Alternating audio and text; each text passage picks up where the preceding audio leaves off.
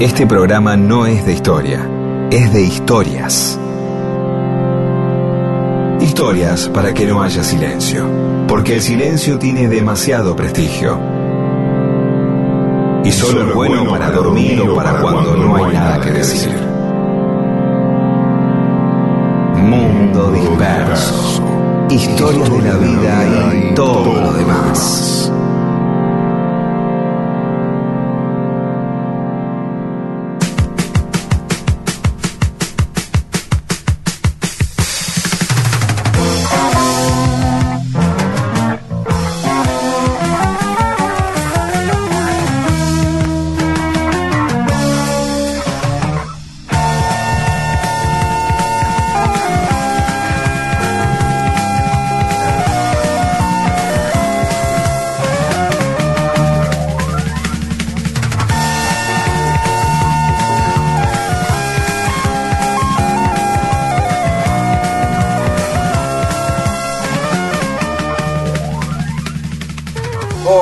Les va? Aquí estamos en Mundo Disperso. Somos Rodolfo García, Pedro Saborido y Daniel Míguez. Contentos de estar nuevamente a través del Zoom y ustedes de donde puedan, de la computadora, de la espica, del celular. Bueno, feliz mediodía de domingo. Eh, ¿Qué tenías para decir? Eh, No, no me quería olvidar de un par de cosas. Que el domingo Dale, pasado vamos. fue el día de las y los radiólogos y le quería mandar un abrazo a mi amiga Nelia Romero, que es qué radióloga. lindo. Yo también tengo un amigo radiólogo aquí del, del Hospital Tornur, Charlie Torrado, que además de, de un gran radiólogo es, es percusionista. Los radiólogos, los que sacan placas radiográficas. Claro. Claro. Sí. ¿Sabés si usan para boludear? Eh, ¿De qué estás hablando? digo, sacan cosas así como dos esqueletos apoyándose entre ellos. o, o- Una mano haciendo fuck you. claro, o el otro dice, viste, No, no, no, haciendo no, la B, no. viva Por lo Perón. menos no me enteré. Ojalá que un radiólogo nos cuente, dice, sí, nosotros solemos hacer, eh, poner un, ponernos dos ahí y sacarnos una, una radiografía como si estuviéramos besándonos, qué sé yo, ¿no? Hace una perspectiva. Sí, todo correctamente, ¿no? Daniel del Bolsón, hace, la semana pasada había mandado una radiografía haciendo la B de la victoria. ¿Viste? No, y no lo dije por eso, porque no la vi yo. ¿Eh? Bien. Pero mira, ¿viste? Entonces, evidentemente Sí. sí, hacen... Esperemos a algún radiólogo que nos cuente de que sí. A ver, esto no quiere decir que suponemos que todo el personal eh, afectado a la... eh, bueno, sí, mirá, yo hago tomografías computadas y hago esto, o yo soy traumatólogo, y, o yo cuando pongo un yeso hice un, busto de Vita en la rodilla al tipo, ¿no? Eh, o- pero a mí me da, por ejemplo, que los anestesistas sí son medios de que si le decís, che, me tirás algo, que che, como que se gozan de eso. Gozan no- de, de- de- Tenés que decir anestesiólogos. Sí, sí, anestesiólogo, así, uy, perdón, perdón, pero me parece que son así de, de- de gozar, de dormir a la gente, de, de decir, de, de- viste que te hacen esa cosa y dice, cuando cuente cinco, ya te vas a dormir. Y vos decís, no, ok, el tipo dice, uno, dos, tres, y viste, te despertaste, y se sonríen. Me habrán hecho algo, me habrán sacado, habrán jugado a, a la bonita con algo, me habrán hecho algo. Porque vos decís, los tipos sonríen siempre, te hacen así. Sí. ¿Qué sé yo? ¿Viste? Por ahí te sacaron una foto y te pusieron un bonete en el ojete, algo. Eh, como no se ve la cara, no sabés que sos vos. Ah, lo que hicimos hoy. ¿Qué hicieron? Mirá, qué sé yo, y te pusieron, te ponen una palmerita, mirá, la isla del sol. Ah. Eh, este, no sé, o una bombilla, y dice, "Eh, estuvimos tomando unos mates. Eh, horrible, ¿no? Horrible. Bueno, nada, no voy a decir esto. No, son buena onda los. Sí, que- Bueno, no, y otro saludo muy especial que quería mandar era a Ricardo Basso, eh, un amigo hincha independiente como yo que vive en Alicante, España y nos escucha todos los domingos desde allá desde España. Bueno, le mandamos un Este- abrazo, todos. Sí, a Ricardo. Bueno, ¿Algo además- más, muchachos? Porque yo tengo un pedido de un oyente. De- Eh, de- bueno, listo. Eh, Todo, Y- todo tuyo es. No, por eso, hablen ustedes. No, bueno, pero vos dijiste. saludo a- No, andar mandándole saludo a un tipo amigo mío, qué sé yo, mandale un WhatsApp. Ya le habríamos perdido el No respeto. sé. No, pero es más lindo que te saluden si está escuchando el Eh. programa, lo sorprendo. Eh, más o menos. Y dice, "Da- Daniel me, me saludó por la radio, es distinto. Es ¿Quién te distinto escucha? que mandarle un ¿Quién Está WhatsApp. escuchando. Está otra. escuchando, seguro. Otra, está escuchando a, No. los- eh, a Longobardi en Radio Cut. Oh. Se juntan todos los Longobardi de la mañana de la semana Oh. y se los pega así, tac, tac, tac. Te mirá, fija bien. Pone el cuarteto Y aparte- Leo de fondo y te mata con Longobardi y el cuarteto Leo de fondo, así. Muy bueno, voto semana, Tina. Eh, cortaste el pelo, ¿entendés? Todo. Bueno, pero aparte, yo iba a decirlo primero. Punto uno. Vos dijiste algo más, como todos callaron, yo Bueno, para dale, no ocupar sí, ese silencio hablé. Segundo, que el oyente, el mensaje que iba a leer es de un oyente de los tres, no es un oyente mía. Así que nos compete dale, a todos. Eda Mabel Zaneta nos dice, me dan una mano y nos pide que difundamos un ciclo de cuatro encuentros sobre David Bowie, que a cargo del escritor Juan Rapacioli. ¿eh? Son Ah, encuentros sí, este, sobre cuatro etapas en la vida de Bowie. El contacto es eh, juanrapacioli.wordpress.com y las máscaras de Bowie, y bueno, ahí lo buscan. Podemos irnos con un poco de música de David Bowie, si les parece. Y dale, dale. Ya que lo nombramos tantas veces. Claro, ahí va, vamos a escucharlo un poco. Didn't know what time it was, the lights were low. Oh.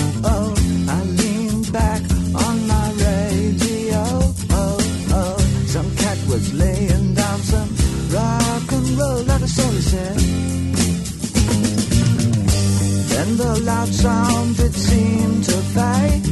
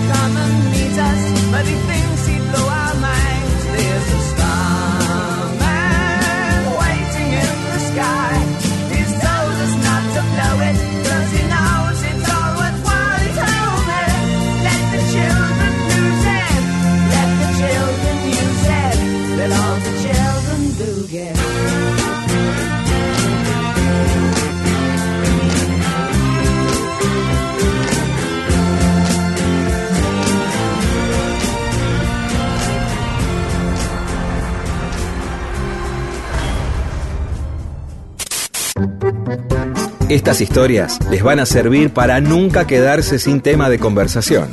Mundo Disperso. Un montón de historias para que usted cuente y se luzca.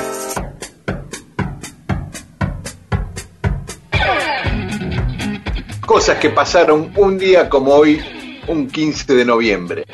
En 1573, Juan de Garay funda Santa Fe, Santa Fe de la Veracruz. Todavía no había fundado Buenos Aires, ¿eh? Siete años ¿Cómo antes de fundar Ah, Buenos Aires. explíquese, desarrolle, perdón. ¿Cómo es No, el tipo sabía que fundó estaba en- primero. Fundó primero Sí. Santa Fe.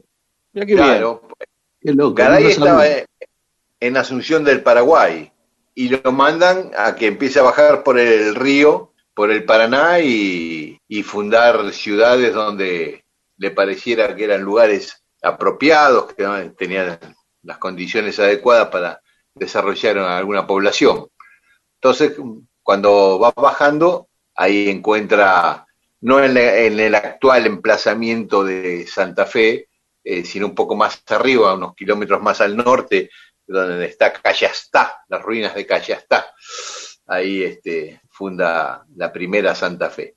Sí. Ahora, viste que naturalmente uno tiene la idea, eh, dado que a partir de cierta cuestión unitaria, centralista porteña, que la comunicación con Europa es a través del Atlántico y no que había precisamente una comunicación con Europa a partir de eh, otros eh, lugares como eh, Córdoba, este, Perú, ¿no? Digamos, como que la, la ruta, la, lo que suponemos que la, ruta natural era de Buenos Aires al resto del mundo. Y en, realidad, claro, Buenos Aires estaba, era el fondo del mundo en ese momento también, ¿no?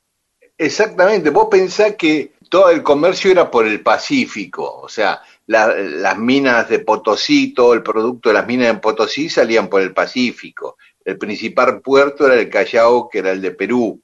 El otro era el de Valparaíso. Y, pasaban por el estrecho de Magallanes para ir a España.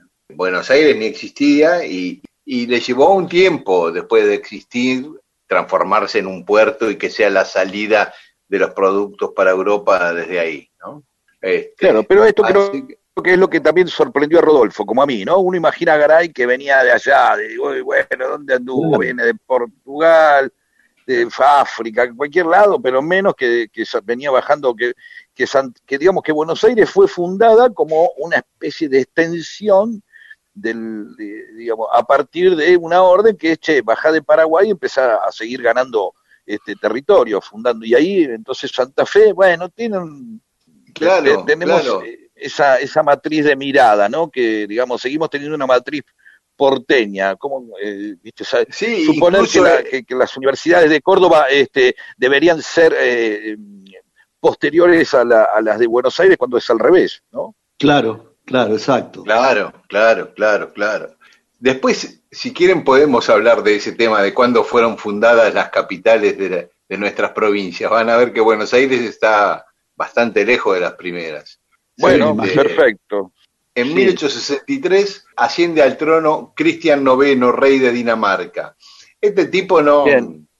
fue el rey más longevo de Dinamarca y, la- y por otro lado tuvo seis hijos que todos fueron reyes o reyes consortes eh, en distintos países de Europa. Por eso le quedó el apodo de el suegro de Europa.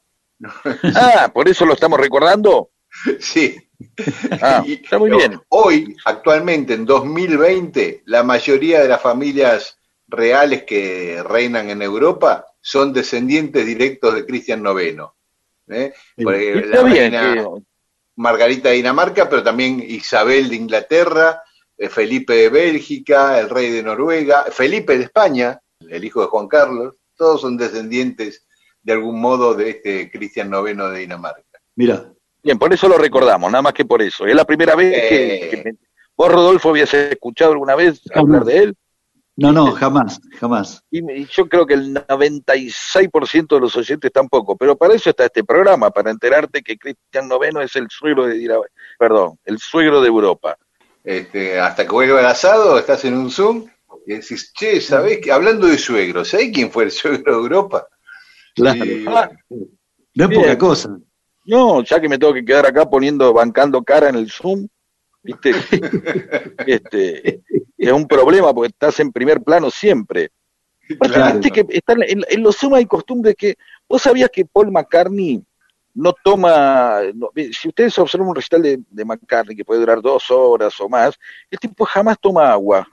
Quizás lo hace y no lo ves, ¿sí? Mira, Él dice que es una falta de respeto para él este, ponerse a tomar en el escenario. Viste que gente está como muy así, van los músicos, tienen cerveza, algunos podrían Claro. tener un asado también ahí atrás del teclado y comer algo. Hay un momento que medio un asco, ¿no? El tipo tomando, usted tengo que ver a, a un tipo tomando de una lata yo. Claro, qué sé yo, también, ¿por qué no te lavas las patas? Eh, Claro.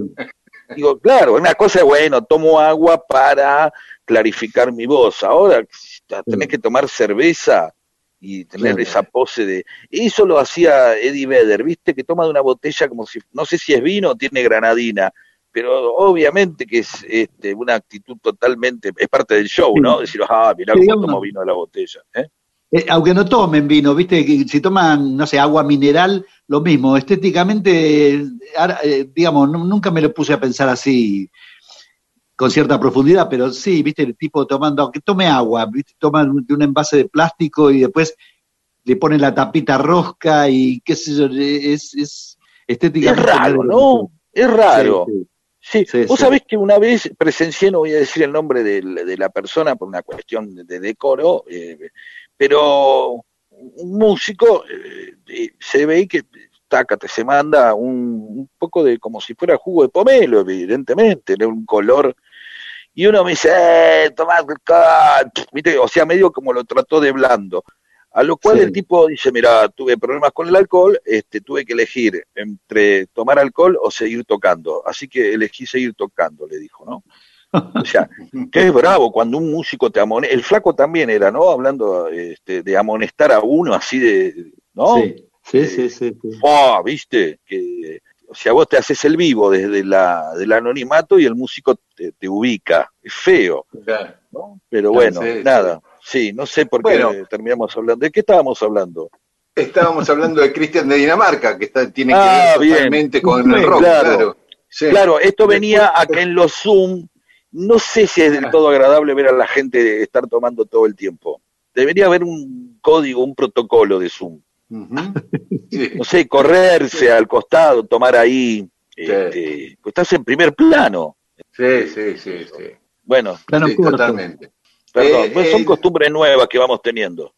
Sí, El 15 de noviembre de 1889, Brasil sí. proclama su república. ¿eh? Deponen al Muy emperador Pedro II y asume Deodoro da Fonseca. Bueno, se convierte en república. Por eso una calle de Buenos Aires se llama justamente así, 15 de noviembre de 1889, ahí por Claro. Parque Patricios. Por Parque Patricio. Exactamente. Mira, al fin me entero de por qué esa, eh, a qué hacía referencia esa calle. Qué hermoso. Claro, Paralela a Caseros. exacto. Sí, Se cruza con 24 de noviembre, 15 de noviembre. Claro. claro que eso, precisamente eso quería hablar. Una, un detalle así, de vivir entre 11, en 11 de noviembre y 24 de noviembre, ¿no? Claro. Esto es bueno. Eh, Un comentario estúpido que acabo de hacer, pero bueno. Ahí en sigamos. 24 de noviembre vivía el petiso orejudo. Un día vamos a hablar del petiso orejudo. No, no, por favor, no, qué sueño. No, No, no hablemos, no hablemos, no. No, sábado no 11, hablemos mejor. eh, de, de 11 a 1 el tiempo hablando. Ah, ya, hoy vamos a hablar de asesinos seriales. No, no, yo los quería asustar un poco a los oyentes que vivieran por ahí. Este, en 1941 eh, el régimen nazi dispone eh, de portar a los campos de concentración a los homosexuales. Ya eh, enviaban a los judíos, le agregan a los homosexuales, salvo a los jerarcas nazis, ¿no? Que eran a los jerarcas nazis gay, esos no. Y dos años después, exactamente un 15 de noviembre, lo mismo pero con los gitanos, o sea, le agregan a los judíos y a los homosexuales los gitanos a los campos de Mm. concentración. En 1945, Gabriela Mistral, la escritora chilena, gana el Premio Nobel- de Literatura y se convierte en la primera latinoamericana en ganarlo. Eh, hace tres años, en el 2017, desaparecía el submarino de la Armada Argentina, el Ara San Juan. También un 15 de noviembre, pero de 1969, se produjo en Washington aquella eh, famosa manifestación contra la guerra de Vietnam, ¿se acuerdan? Más o menos 500.000 personas marcharon por Washington. Y también un 15 de noviembre nació Adolfo Pedernera, nació Daniel Barenboim, hoy cumpleaños Mm. también Raúl Porcheto, Eh, mira, eh, saludos. saludos a Raúl, y Liniers, el dibujante, también cumpleaños hoy. Hace poco, pero no hablando de Liniers, sino de Raúl Porcheto, escuchen, hace poco salió una versión de una canción de que Cristian Cristian Arriaga para la película de las abuelas, una hermosa película sobre las abuelas que recomiendo. Hubo un preestreno mundial hace poco, ahora va a ver que la canción la cantan eh, Gieco, Santaloes y Porcheto. ¿Sí? Ah. Eh, eh, simplemente eso, me acordé de eso, una hermosa canción en donde aparecen los tres, un lujazo, Sí, sí. realmente. Buenísimo. Eh, buenísimo. búsquenla, escúchenla, se llama Abuela. Claro, eh, está muy cerca del- de, la tarea de las abuelas y eso. Participa mucho en, en, eh, así este, eventos y eso que tiene que ver con, con la lucha de las abuelas. Bien. ¿Algo más un 15 de noviembre o vamos que- cerrando? No, no, pero ya cerramos, pero me di cuenta por qué se me atravesó la figura del petiso orejudo cuando me acordé de la calle. Otra cuando vez. hablamos de- ¿Por qué? No ¿Por sé- qué? No, pero ¿sabes por qué? Porque, claro, en algún lado había leído, moría un día como hoy, moría un 15 de noviembre de 1944 el petiso orejudo. Por eso Ah. se ve que en algún lado me había quedado... No lo iba a ¿En decir, Ushuaia murió? pero- ¿Por Claro, en la cárcel de Ushuaia, exacto, en la cárcel. Sí, que y había tenés ganas de hablar de asesinos seriales. No, no, no, no, Perfecto, no. para no. eso. No, Pero le agrego espanto. un datito, le agrego, le agrego un datito a Rodo que preguntó si murió en la cárcel de Ushuaia. Sí, murió después de una paliza que le dieron los otros presos porque les asesinó al gato que era la mascota de los presos. Uy, Qué lindo, sigamos ahí Muy lindo. con de- historias. Eh, es- Ay, vamos a hablar de cómo, viste, la gente hablando, ya, ya dijimos, hay mucha gente en este momento está preparando comida, está cortando, está preparando el asado. Ya eh, la idea del asado no es eh, algo, uno, uno le puede poner distancia, pero si vos hablas del petiso orejudo y toda esa cosa, ya el asado toma otra dimensión. Claro, es otro- Perdón. Un, ingrediente muy diferente, ¿no? De, de lo que se está Claro, planteando. no es lo mismo. Viste, hay cosas que están connotadas. Pero si acuerdo? nadie, es- eh, el tipo que o la mujer que no sepa quién es el peticio orejudo puede pensar que es un ¿Para ñomo. qué querés saber? ¿Qué dato te, qué, qué le suma? Nada más que a tu morbo le suma saber quién es el petiso. Un asesino de serial. No, claro. Vos no querías hablar y terminás hablando vos, ¿ves? Bueno, Claro, por eso, vamos, es eso, la trampa, por eso no quería. Listo, ya está. Vamos a hablar vamos- cosas más lindas. ¿Sí? Por favor. vamos a escuchar algo de música y después vamos al tema Sí. más.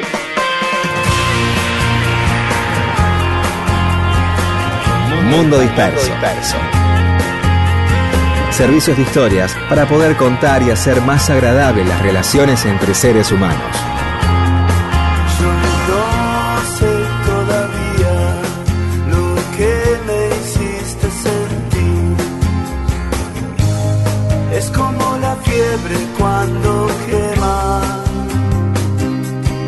Si la nube que arrastras llegara a un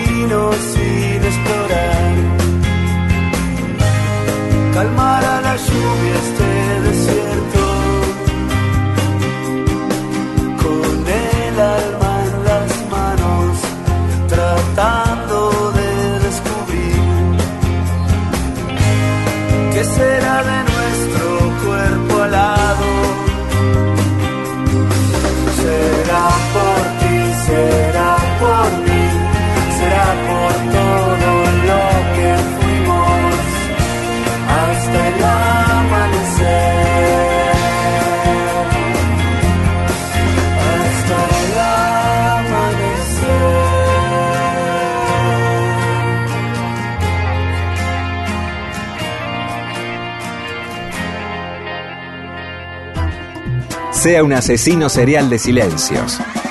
Mundo Disperso le ofrece magníficas historias para atarse a un muelle de interés y no dejar que el catamarán de una relación se precipite por la catarata del aburrimiento.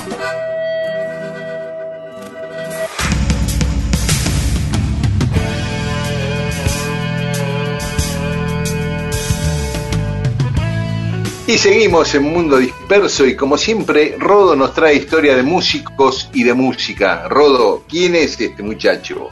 Bueno, hoy es una historia así como increíble, insólita, ¿no? Un cantante, guitarrista, nacido, nacido en Estados Unidos, pero de, de familia mexicana, ¿no? Se llamaba, se llama, porque aún vive, Sixto Díaz Rodríguez. Fue muy conocido como Rodríguez, así a secas, ¿no? Eh, nació en Detroit, Michigan, nació el 10 de julio de 1942. Sus padres eran inmigrantes mexicanos en Estados Unidos en, en la década del 20. Eh, lo llamaron Sixto por tratarse del sexto hijo en la familia. Eh, en el año 67, con el nombre Rodríguez, se había, había dividido el apellido en dos, ¿no? Rodríguez. Lanzó un simple que se llamó I'll Sleep Away, a través de un sello muy, muy pequeño. Bueno, no, no produjo nada más en los siguientes tres años hasta que firmó con otro sello, con Sussex Records, una filial del sello Buda Records. A partir de su firma con Sussex, cambió su nombre profesional por el de Rodríguez, simplemente Rodríguez. Con ese nombre grabó dos discos, uno se llamó Cold Fact en el año 70 y Coming From Reality en el 71. Eran de allí, de Detroit, ¿no? De lo que se conoce como la capital de... ¿Se acuerdan del sello se llamaba Tamla Motown? La grababan todos los artistas negros, ¿no? Tamla Motown. Sonido Motown. Sonido Motown. Motown, ¿sabes de dónde viene? Es, es, el nombre que se le daba a la ciudad de Detroit, ¿no? Es Motor Town, ciudad de los motores. Y porque de, de ahí no es la Ford, de Detroit la no Ford, es la Ford. El Motor, la Chrysler, la mayoría de las marcas. ¿no? Bueno, dice que la situación de los trabajadores de allí, por aquellas épocas, no estaban demasiado buenas. Había una baja del ingreso per cápita y la desigualdad eh, provocaban continuas revueltas callejeras, este, y fueron aquellas mismas situaciones sociales las que dieron lugar a la mayoría de las letras eh, que encaraba Sixto Rodríguez. Los discos no obtuvieron el resultado comercial esperado, no fueron muy bien recibidos por la prensa en general, lo cual, sumado a, las bajas ventas, hicieron que fuese, fuese despedido del sello directamente, ¿no? Renunció así a, a su carrera como, como, como músico. Asombrosamente, a pesar de ser poco conocido en su país natal, a, a mediados de los 70 sus, álbum, sus álbumes comenzaron a ser muy difundidos en países como Sudáfrica, Zimbabue, Nueva Zelanda y Australia. Ajá. Sus discos sonaban allí, sonaban en muchos hogares, hogares de Sudáfrica y su figura se fue transformando casi en un mito. No se sabía nada de él, inclusive se decía que había muerto. Había quienes decían aparte eran todas así de una tan trágica la, la, la, los rumores que corrían, ¿no? Por ejemplo, uno decía que, que se había pegado un tiro en el escenario. Eh. Otro decía que se había prendido fuego sobre el escenario. Otro que había muerto de una sobredosis. Nada que ver. Lejos de eso, Rodríguez estaba cuidando a sus dos hijas mujeres, trabajando en una estación de servicio y finalmente terminó en una obra en construcción en, en Michigan, trabajando de, de obrero de, de, la construcción. Tardó muchísimo tiempo en enterarse que del otro lado del mundo su nombre se estaba haciendo cada vez más conocido. No queda claro, no está muy claro cómo llegó su música a, a Sudáfrica. Seguramente algún viajero llevó allí alguna copia de sus discos. Se habla de que una, una chica norteamericana tenía un novio allí en Sudáfrica, lo fue a visitar y llevó este disco, ¿no? Y hacía a través de reuniones, se fue, fue corriendo la voz así un poco boca a boca, ¿no? Por radio no eran pasadas las canciones, ¿no? Eh, pero tampoco estaban prohibidas. Tenían un, alto contenido así social, las letras eran antisegregacionistas, pero a, a pesar de todo eso no, no, no habían sido prohibidas. Eh, bueno, tiempo después de que se agotaran las copias de, de sus discos del sello Sussex, aquel sello del cual dijimos que, que había sido este, echado, echado. prácticamente, el, el, sello australiano Blue Ghost Music compró los derechos para Australia de, de todo su catálogo. ¿no?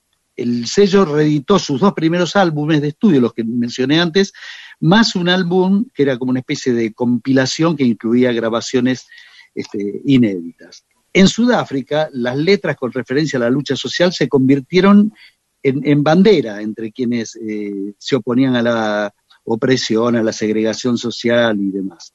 Es decir, que la popularidad de Rodríguez siguió creciendo así increíblemente, ¿no? Y, y su disco, el, el, el, el, original, el primero que le había grabado, llegó a ser allí disco de platino. Ya enterado de todo esto. Ah, él se enteró porque seguía en la obra de construcción.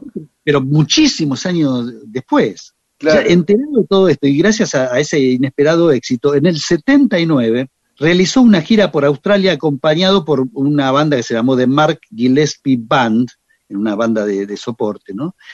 Hizo do, dos conciertos de la gira fueron editados en un álbum para, para ser editado en Australia y el disco se llamó Alive, ¿no? Que, que, tiene como una doble interpretación. Por un lado, era un disco en vivo, es decir, pero además el, el nombre ref, hacía referencia a que estaba vivo.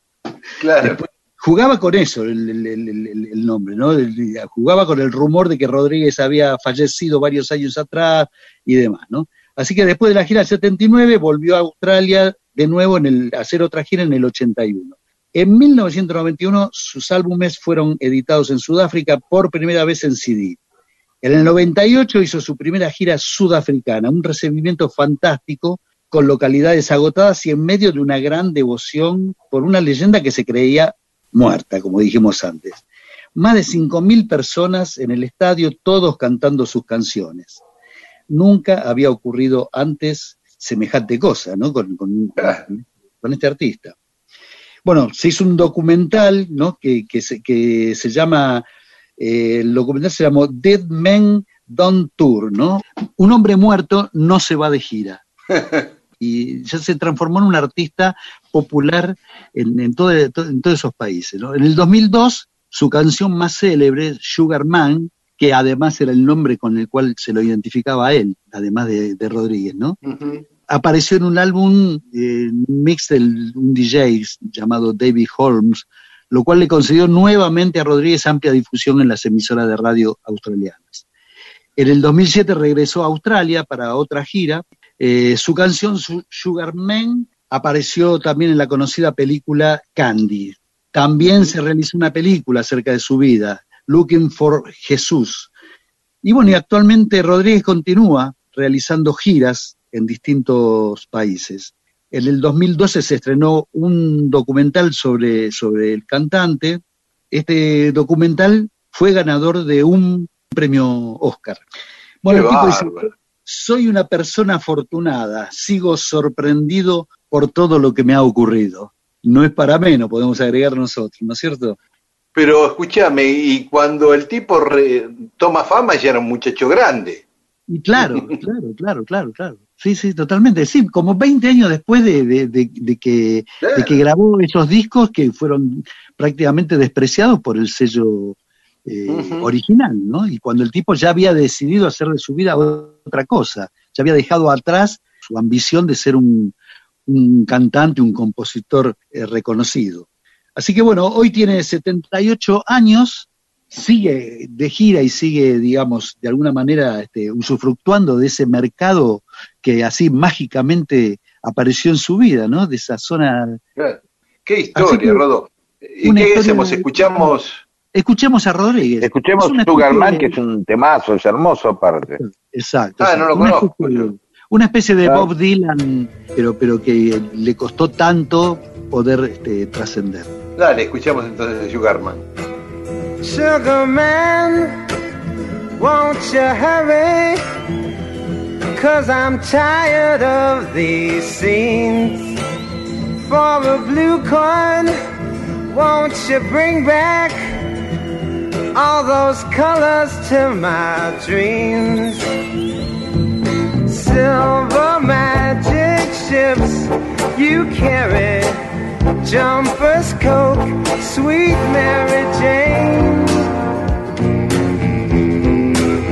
Sugar man met a false friend on a lonely, dusty road. Lost my heart found it. It had turned to dead black coal. Silver magic ships you carry jumpers coke sweet mary jane. Sugar man you're the answer that makes my questions disappear sugar man cause i'm weary of those double games I hear. Sugar man, sugar man, sugar man, sugar man, sugar man,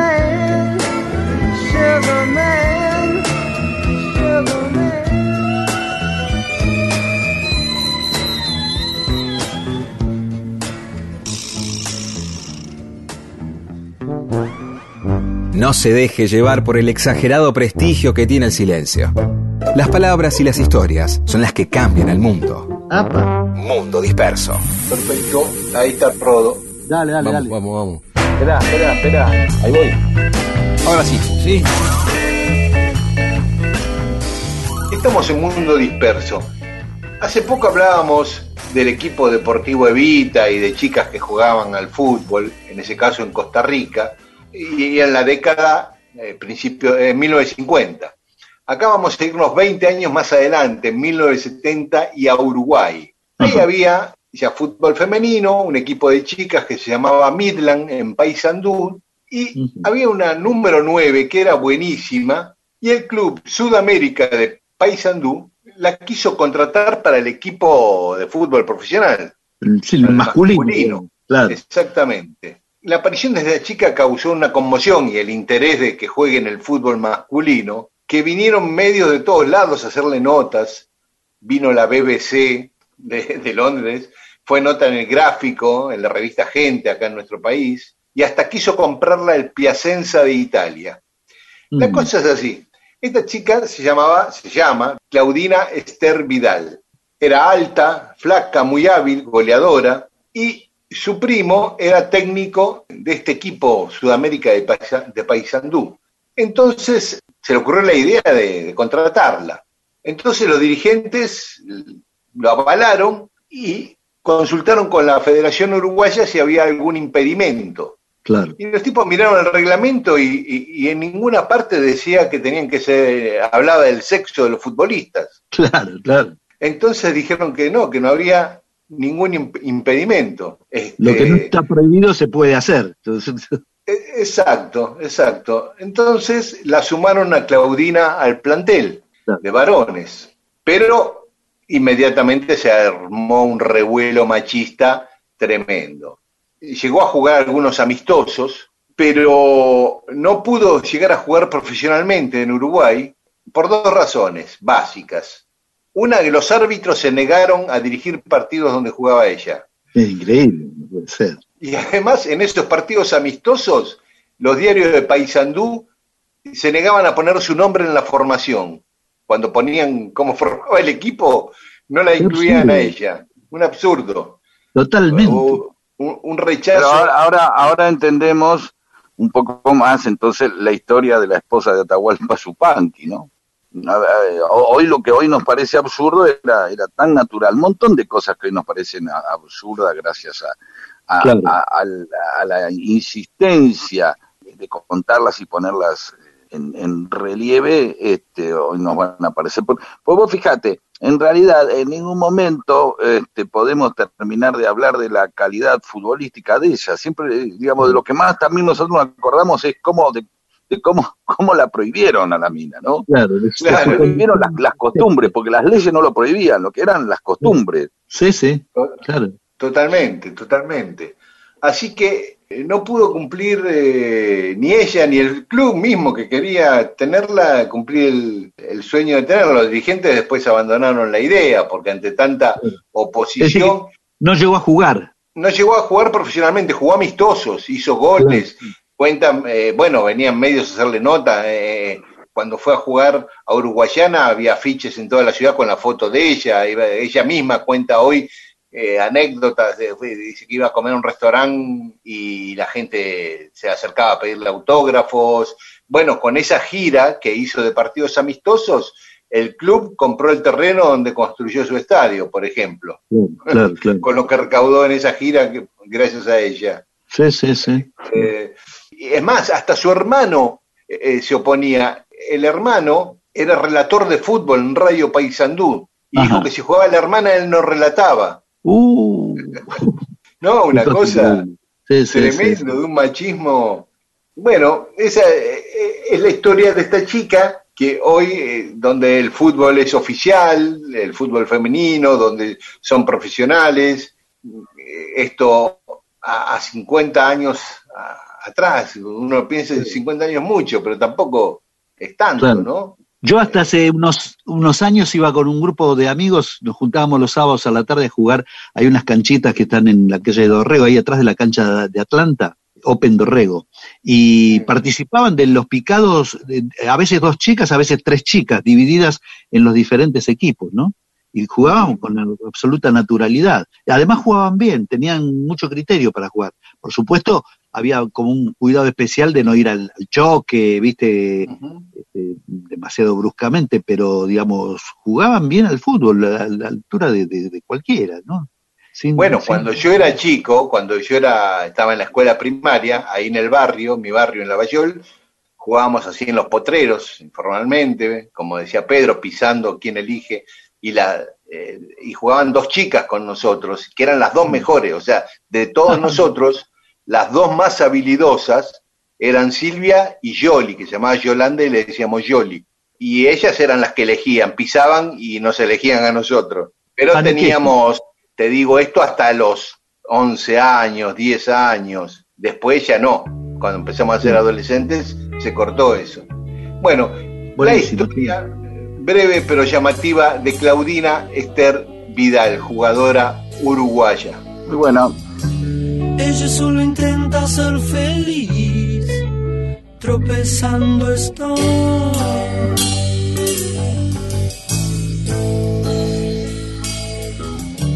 Nada no y sus ojos entre el rímel, su mentira ya se hundió.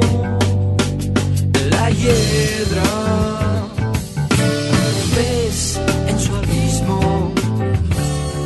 con sus enaguas quiere escapar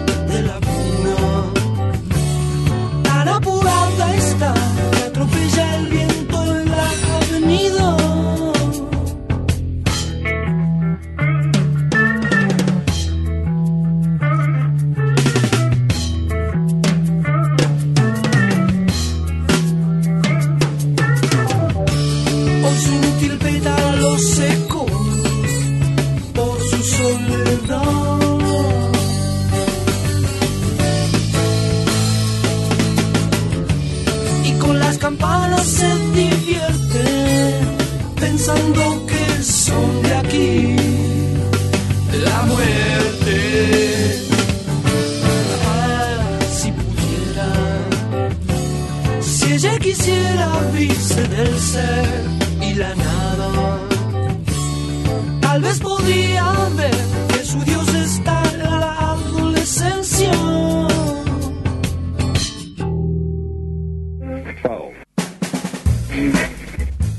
Mundo Disperso.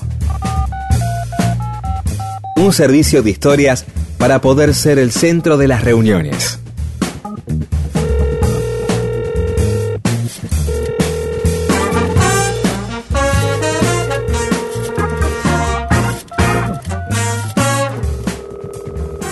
Y estamos en Mundo Disperso y tenemos mensajes de los oyentes, Rodo. Daniel, desde Villa Talismán, que dicen que es la parte de, de Liniers ahí pegada a la iglesia, famosa iglesia de San Cayetano. Dice, sabía lo de cabecita negra, pero no lo de descamisado. Rareza. Eh, Guillermo Cerñó dice, muy buena esa primera mención a los descamisados. Desde el 12 de abril de 1874 ya son una gloriosa referencia. para que lo escuche la gilada. Bien por este Wilde, tan genial como el famoso Oscar. Eh, Mariana González dice, es como dicen, al Louvre hay que ir varias veces por sectores. Si no se puede elegir dónde ir. Llega un momento que mirás, pero no ves. Silvia de Temper le dice, muy buena la historia de la apertura del museo. Me encanta la facilidad del desplazamiento del discurso del compañero Pedro hacia las colas del supermercado. Una analogía genial. Elena Otero Valdés. Entonces el tráfico de obras empieza a gestarse con la Revolución Francesa, pregunta. No sé si en la Revolución Francesa, eh, seguro un poquito después, sobre todo con Napoleón, después de la Revolución Francesa. Y antes yo creo que los ingleses con el Museo Británico, ya los saqueos de los ingleses fueron llenando el Museo Británico, ¿no? Adriana Gómez Piperno. Estuve en el Louvre cinco horas, todo el día posterior angustiada. La inabarcabilidad del mundo, la finitud del humano, el choreo a gran escala y una pedagogía del aprovechamiento que se nos pega como chicle. ¿Habré aprendido? Se pregunta. ¿Qué sé yo? Muy... Y Claro. Diego Prol nos cuenta que hace dos años tuvimos la oportunidad de recorrer el Louvre. Me quedó una imagen muy linda al presenciar un grupo de estudiantes de primaria franceses con su maestra copiando y dibujando en un sector como un día más y normal de escuela. Bueno, en el caso de, de- de- de ir a los museos de acá, uno quizá también lo vea. La noche de los museos, entonces, oh, ay, quiero los museos. ¿Por qué no hacen una noche del museo toda la semana de cada museo? Entonces, no, ese día no puedo ir. Ay, otra vez, me vuelven a poner en la inabarcabilidad. ¿Cómo vas a ir? Ay, tengo ganas de ir al museo ferroviario, al museo eh, de la reta, al museo de, de la licuadora, y, y Claro. no llegás a todos. No, no, no. Eh, viste, la, la noche de las pizzerías, "Eh, vamos todos a comer pizza. Navidad, "Eh, vamos a tomar. Que todo el tiempo es así. ¿Sí? Para no creerlo, profe. Todo el tiempo es, un día lindo, todos al parque. La de las La- librerías. la- otra vez, sí, cualquier cosa. O sea, es una cosa que es así. Es, Claro. eh, eh, ¿qué- ¿Quieres hacerlo? Vamos a hacer la, la- la noche de la casa de repuestos eh, para el automotor, todos a Warner. Mamá.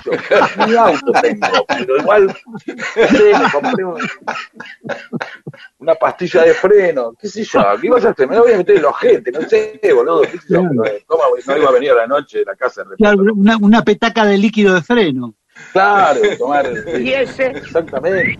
Charneca dice, la historia de los que te dicen en París, ¿cómo no conoces un lugar que fuiste? Me remite a que siempre compró lo mismo que vos antes, pero más barato. Hotel, pasajes, zapatillas, bordeadora, paracetamol. Claro, eh, digamos, hay dos tipos de goce. A decir, uy, mirá, me compré eh, una entrada Ajá. para ver a Alan Parsons Project, que viene en la Argentina. Sí. Eh, ah, sí, bueno, ¿qué fila? Cuatro. Ah, yo tengo uno y me salió más barato porque la compré cinco meses antes. Es decir, hay dos temas ahí. Uno puede ser el disfrute por despreciar lo tuyo o el otro es simplemente necesita darle más importancia a lo propio. Ya, eh, me compré un turboventilador. Eh, a ver, uy, ¿cuánto te salió? Eh, Está, ah, pero te vino la cara. Ya está, es- automáticamente uno el goce que tenía que está al exponerse, el y así pasan todo el tiempo. ¿A dónde Claro. fuiste? Fui, fuiste a Bariloche. Ah, sí. Y te fuiste hasta eh, a, las cascadas de los alerces ahí después cuando no ah entonces no conoces Bariloche Claro.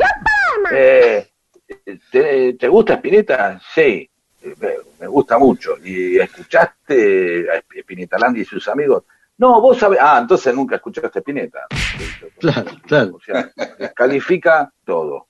¿sí? Pero bueno, es un disfrute que... Por eso hay que ver a quién uno le cuenta las cosas. Claro. Uno tiene que pensar, acordarse. Te voy a contar esto este, a Ricardo. No, por la última vez, que la verdad que llaman tres veces que le cuento cosas y el tipo me baja, o sea, me, me- me- el- el- el- la sensación, la noticia, el recuerdo que le llevo. Yo vine muy contento de las vacaciones. No hice más que contarle. Mis vacaciones ahora no son tan buenas como antes porque me faltó ir al chotísimo lugar al que fue él y yo no. ¿Entendés? Yo he presenciado a un, un- un señor este, que se dedicó durante 40 minutos a otro señor destruirle las vacaciones simplemente comparándolas con la de él. Todo el tiempo. Pero eh, fue una lucha increíble. Pues si ya está, no le cuentes más. Porque está Claro, noqueando cada cosa. No, fui a Brasil a un lugar, a Paraímba do Zafajo, que con una cosa ahí a media cuadra. Ah, yo veía una que estaba a la posada arriba del agua, así, arriba. Y, bueno, no, sí, pero esto tenía ventaja que los chicos jugaban. Eh, estaba yo, había circo a la mañana, eh, Gaby Fofó y a la tarde, eh, y a la noche te traían a Roger Moore. Y entonces, claro, eh, Imbatible. Claro, era como ir. Pero. Tremendo. No, no, no, no había manera. Es más, yo creo que las vacaciones, no sé si el otro se había ido de vacaciones, simplemente las empezó a modelar en base al que se las estaba contando. Claro. Es Claro. El tipo estaba enfrente de la playa, él estaba arriba. Si el agua eh, era muy clara, el otro, mirá, no, me veía, le veía eh, este, las bolas a los peces. Este, ¿Podés creer vos, que pesaban los peces? Y yo decía, mira, macho, hembra, macho, hembra, macho, hembra. De colores, ¿no? Que vienen con una bola de cada color, todo incluso, ¿no? Eh, entonces, claro, y ya no hay más. Y vos, y, y vos que la habías pasado bien en San Clemente, a Mundo Marino, ya está, listo, no hay manera. Bueno, seguimos, eh, seguimos. Vos, rojo, fui yo, no puedo. Rock and roll, ne, ne, ne. Más oyentes. Nani Natiu dice, no sé si en programas anteriores la presentaron. Si así no fuera, les sugiero que hablen de Josefa Tenorio. No sé si existe una calle con su nombre. La propongo porque el domingo pasado fue el Día de las Afroargentinas, afroargentinos y la cultura afro. Podemos hablar de Josefa Tenorio, lo único que recuerdo es que fue una soldada de San Martín, ahí para el cruce de los Andes, cruzó los Andes con San Martín, creo. Era negra, efectivamente. Acá hablamos de Remedios Díaz, otra soldado mujer que sí tiene calle en Capital Federal. Eh, Josefa Tenorio no tiene calle, ¿no? Pero vamos a buscar la historia de Josefa Tenorio. Puede ser muy interesante. Isaac desde Nueva York nos manda fotos por el cumpleaños de Johnny Mitchell, que fue el 7 de septiembre. Después podemos terminar este bloque con un, con un tema bueno. de Johnny Mitchell, ¿no? Sí, Este, o bueno. con uno de Spinetta Landia también que dijo, bueno, podemos hacer un bloque con Johnny Mitchell y otro de oyentes con algún tema de Spinetta Landia. Me gusta Vamos al Bosque, con barbijo. Vamos al Bosque. Hipólito Covarrubia pregunta, ¿es una sensación radiofónica que hay dos del trío que van en forma paralela y el compañero saborido está como alejado? ¿Están separados por el distanciamiento sanitario? Y sí, Y lo que pasa es claro, sí, estamos en Zoom, cada uno en su casa, Hipólito, claro. y a veces eh, no, no es pareja la voz, no es lo mismo que estar en un estudio, todos con los mismos micrófonos. eh, Yo estaría, claro. haría lo mismo en un estudio. ¿eh? separados. Bueno, Sí, no, en un estudio también. en esto hay una similitud. Sí, Pedro se, re- se tira en la silla y queda a dos metros del micrófono, sí, sí. Exactamente. Exactamente. Hay que recordarle que estamos en una radio y todo eso. Claro. Y bueno, dice que Pedro aparte deja en suspenso muchos temas y eso hace mejor el programa. Hay una propuesta para el próximo domingo. Los tres son magníficos. Son tres ídolos míos. Lástima que están tan poco tiempo. Viva Perón, dice. Y Cristian Gustafsson, desde Cañada de Gómez, en el sur de Santa Fe.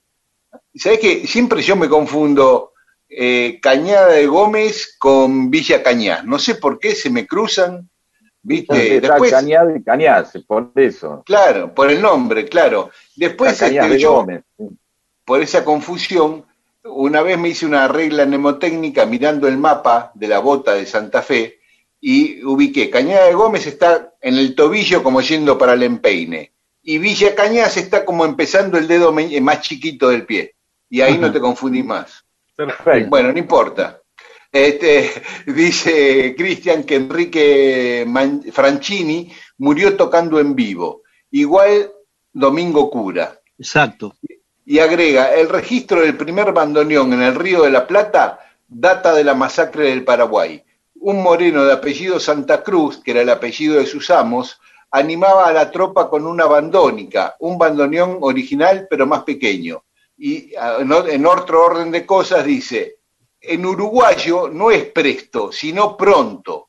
Tengo pronto el mate, ahí por está. ejemplo. Ahí está, eso Sí, quise decir yo. Pronto. ¿Quién? No, No pronto. estoy presto, estoy Está pronto. pronto. Sí, sí, No, sí. está pronto. Ahora sí, ahora sí, Sí, Cristian. presto, claro. no, presto. Muy bien, hasta acá una tanda de mensajes de los oyentes, pero hay más, ¿eh? Prometido que hay más mensajes. With a dark cloud above you, dialing the number who's bound to love you. Oh, honey, you turn me on. I'm a radio, I'm a country station. I'm a little bit corny. I'm a wildflower waiting for you, broadcasting tower waiting for you. And I'm sending you this signal here. Hope you can pick it up loud and clear. I know you don't like weak women, you get bored so quick. And you don't like strong women cause they're hip to your tricks. It's been dirty for dirty down the line, but you know I come when you whistle and you're loving and kind. If you've got too good reception for me, then tune me out. Cause honey, who needs the static? It hurts the head, and you wind up cracking, and the day goes dismal from breakfast party to the sign of prayer. What a sorry face you get to wear. I'm gonna tell you again now if you're still listening there. If you're driving into town with the dark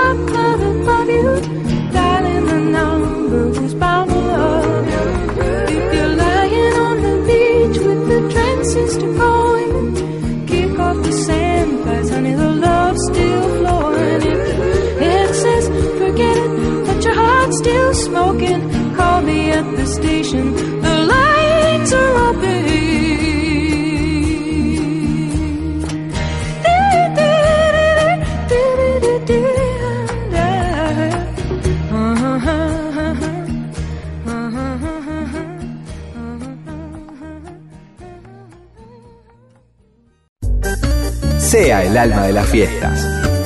Mundo Disperso le provee las más interesantes historias para fascinar a hombres y mujeres de todas, las, edades.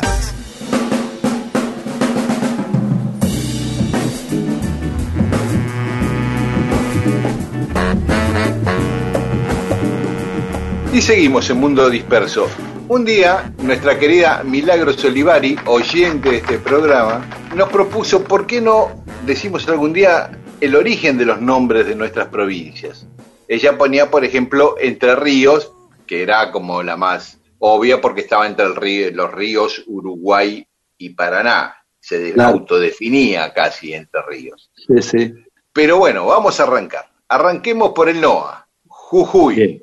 ¿Por qué se llama Jujuy? No sé, No saben. Porque había una etnia aborigen de la zona que eran los jujuyes, los jujuy. Estaban Ah, los jujuyes y los omahuacas. Así que algunos también eh, vinculan este nombre al cacuy, que es un ave que frecuenta los bosques en, en Jujuy también. Pero Convengamos Eh, una cosa, convengamos una cosa. La verdad que es de considerar que se que muchas ciudades tengan eh, nombres de pueblo relacionados con los pueblos originarios, ¿no? No deja de ser algo que llame la atención, ¿no? Porque precisamente la, eh, el fundar implicaba darle un nombre, darle un nombre es algo importante para una para una ciudad o para una colonización, ¿no? ¿No? Tener un nombre, como un Claro, nombre que claro. tenga que ver con el civilizador.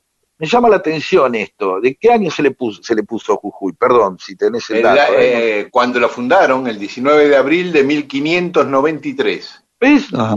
Es raro, ¿no? Que Claro, eh, eh, claro, porque eh, le llamaban el Valle de Jujuy, y bueno, justamente pero perdón, la pero el nombre es San Salvador de Jujuy, Sí. o sea, de la ciudad, ya- de la ciudad, claro, de la ciudad pero no- capital. No, del territorio.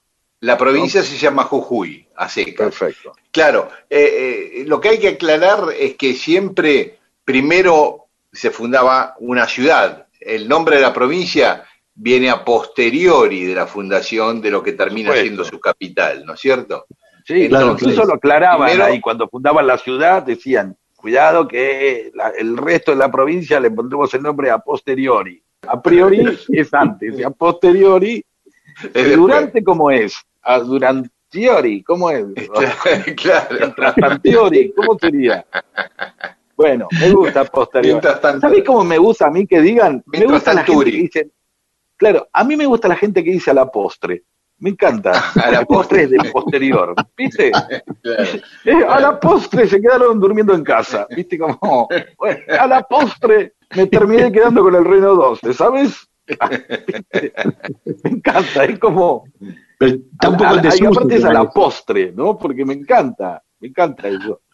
Me encantaría, eh, me encanta la gente que dice a la postre. Digo, a la postre otra vez Pedro empezó a decir cualquier cosa. No, listo. sigamos. Bueno, no, este San Salvador de Jujuy, la ciudad capital, se llama, la fundó con el nombre de San Salvador de Velasco en el Valle de Jujuy. Así se llamaba Ah. la ciudad originalmente. Velasco era el jefe de él. Siempre le ponían así muy chupamedias el nombre del jefe. Eh, y la fundó Francisco Argañarás. Después este, Jujuy se independiza, pasa a formar parte de la provincia de Salta y después se independiza de Salta en 1836, pero es otra historia. Justamente Salta también lleva el nombre de una comunidad aborigen que eran lo- los Salta, justamente, que habitaban ahí cuando Hernando de Lerma funda la ciudad con este nombre, Ciudad de San Felipe y Santiago de Lerma en el Valle de Salta.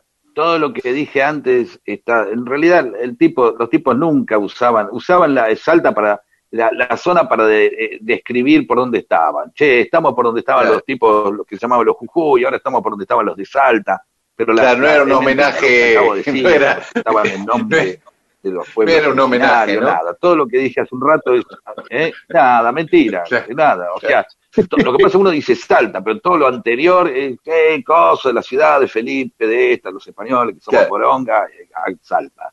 ¿no? San Felipe, que era un rey ¿para dónde francés, que era eh, un rey francés que fue santo, fue santificado. Eh. Santiago por el apóstol Santiago y de Lerma porque era él el que lo había fundado, el propio. Lerma. Claro. Claro, claro. Me gustan los Salta, ¿no? Eh, Tiene nombre de, de familia de artista o de, no, o de una banda, claro. los Salta, ¿no? Como- Claro. o de músicos, así los Salta, son así. Y como los Carvajal, claro. Y quizá, Claro. te, hace- quizá te hace recordar a los de Salta, que era un grupo folclórico. Totalmente, eso me encanta, que son de allá, ¿viste? Ah, ¿Viste que Claro. los cuatro de Córdoba, los de Salta, no recuerdo más, Claro. gente que, eh, digamos, en su propio nombre llevaba su origen, pero debe haber unos Sí, sí. más, ¿no? Bueno. Tucumán. Tucumán también hay, hay vez. distintas. Sí, en el idioma lule, de la tribu lule, tucumanita quería decir, tucu era el los bichitos de luz, Claro, y manita el tucu, como tucu. abundante. Entonces, Tucu, donde abundan, el tucutuco, claro. Y donde abundan los bichitos de luz podría ser una de las etimologías. Eh, Claro. Otros dicen que también en el idioma lule eh, estaba Yucumán, eh, donde abunda el agua. Y bueno, por ahí estaba, estaba la cosa. Y otro un- en, el, en el idioma cacán, que usaban, que era la lengua de los diaguitas, Tucmanao, otra acepción. Bueno, así que no se ponen muy de acuerdo de dónde viene exactamente Tucumán, sí que es un, un término de los pueblos originarios. La ciudad de San Miguel de Tucumán en realidad se llamó San Miguel de Tucumán y Nueva Tierra de Promisión. Así la fundó con ese nombre Diego de Villarroel el 31 de mayo de 1565, o sea, 15 años antes que Buenos Aires, ¿no? En Sí, sí. un lugar que se llamaba Ibatín, que eh, después este, fue trasladada a su actual ubicación, ¿no? Catamarca, Catamarca, también una palabra de origen quechua que significa castillo o fortaleza, Catamarca. eh, en, la ladera de una montaña o algo así, porque cata es falda y marca es castillo o fortaleza. Fue eh, fundada por Fernando Mate de Luna y le puso San Fernando del Valle de Catamarca. Fernández, Mate de Luna, ¿a qué se debía el nombre? Mate por Eh, alguna el apellido, no, no, no, era el apellido Ah, del Tema tipo. poético. Es la primera Sí. vez que escucho un Mate de Luna, sí podría ser un, tema de Spinetta, Mate de Luna, ¿no? Claro, claro. Ma- Claro. Mate de Luna, uh, no, este, totalmente. Eh, pero es la primera vez que escucho la palabra mate como, digamos, como apellido, no sabía, ¿eh? ¿Qué más? Eh, La Rioja. La Rioja eh, la funda Juan Ramírez de Velasco y la funda con el nombre de Ciudad de Todos los Santos de la Nueva Rioja. Esto es por la Rioja de España, porque Velasco había nacido en Estollo, un pueblo, un pueblo que hoy tiene 93 habitantes nada más. Mira vos. Este, en, el- en la provincia de La Rioja, en España, ahí cerca de Logroño, ¿no? Donde hacen tan Claro. ricos vinos. Acá tenemos otra, otra, eh, es la primera ciudad que evoca otra, ¿sí? Que Claro. es muy normal. Después vendrán la tira, porque viste que hasta en los barrios pasa, en- en Buenos Aires tenemos barrios que evocan bueno, Nueva Pompeya, y bueno, los, los yanquis también tienen Nueva York, que es Nueva York es otra York, eh, y nosotros Claro. tendremos, bueno, Nueva Chicago, Nueva Orleans. Nueva Orleans, en, en Uruguay está Nueva Helvecia, y así están las nuevas, ¿no? Como, como, Claro. y, y acá aparece eh, La Rioja como una evocación, como un homenaje al a un lugar de origen, ¿no? O sea, empieza, a ver como un paralelo, ¿no? Sí, Sí, sí. sí. Y hay eh, Bueno. un par de provincias más que también van por ese lado. Sí, Claro, después, a mí me vas a decir en la próxima eh, Formosa. Formosa es un, un- un nombre que me llama mucho la atención, lo mismo que Mendoza. Perfecto. ¿Cuál Mendoza de todos? ¿Viste? El que fundó Buenos Aires, otro Mendoza. Bueno, en otro programa hacemos el NEA, eh, la Mesopotamia y Formosa y, y Chaco. Otra podemos hacer Cuyo y la Patagonia. Y bueno, Buenos Aires y La Pampa. Claro, Sí, exacto. claro. Mundo Disperso, historias de la vida y todo lo demás.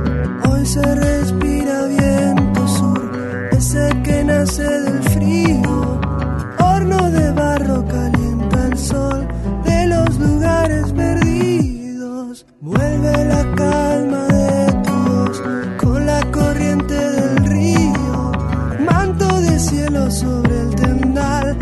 deje tu nombre y el mío. Campo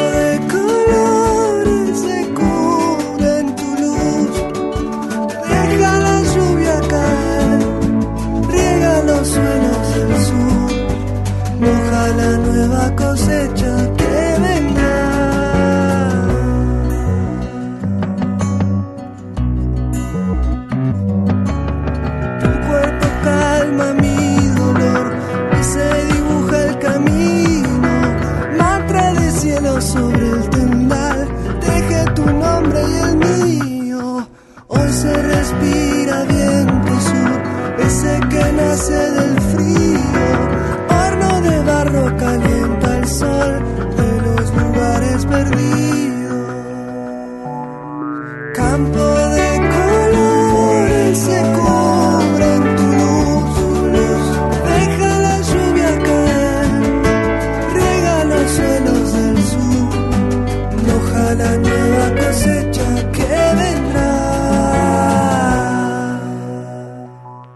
Sea el centro de las reuniones. Escuche Mundo Disperso y apréndase las más interesantes historias para contar.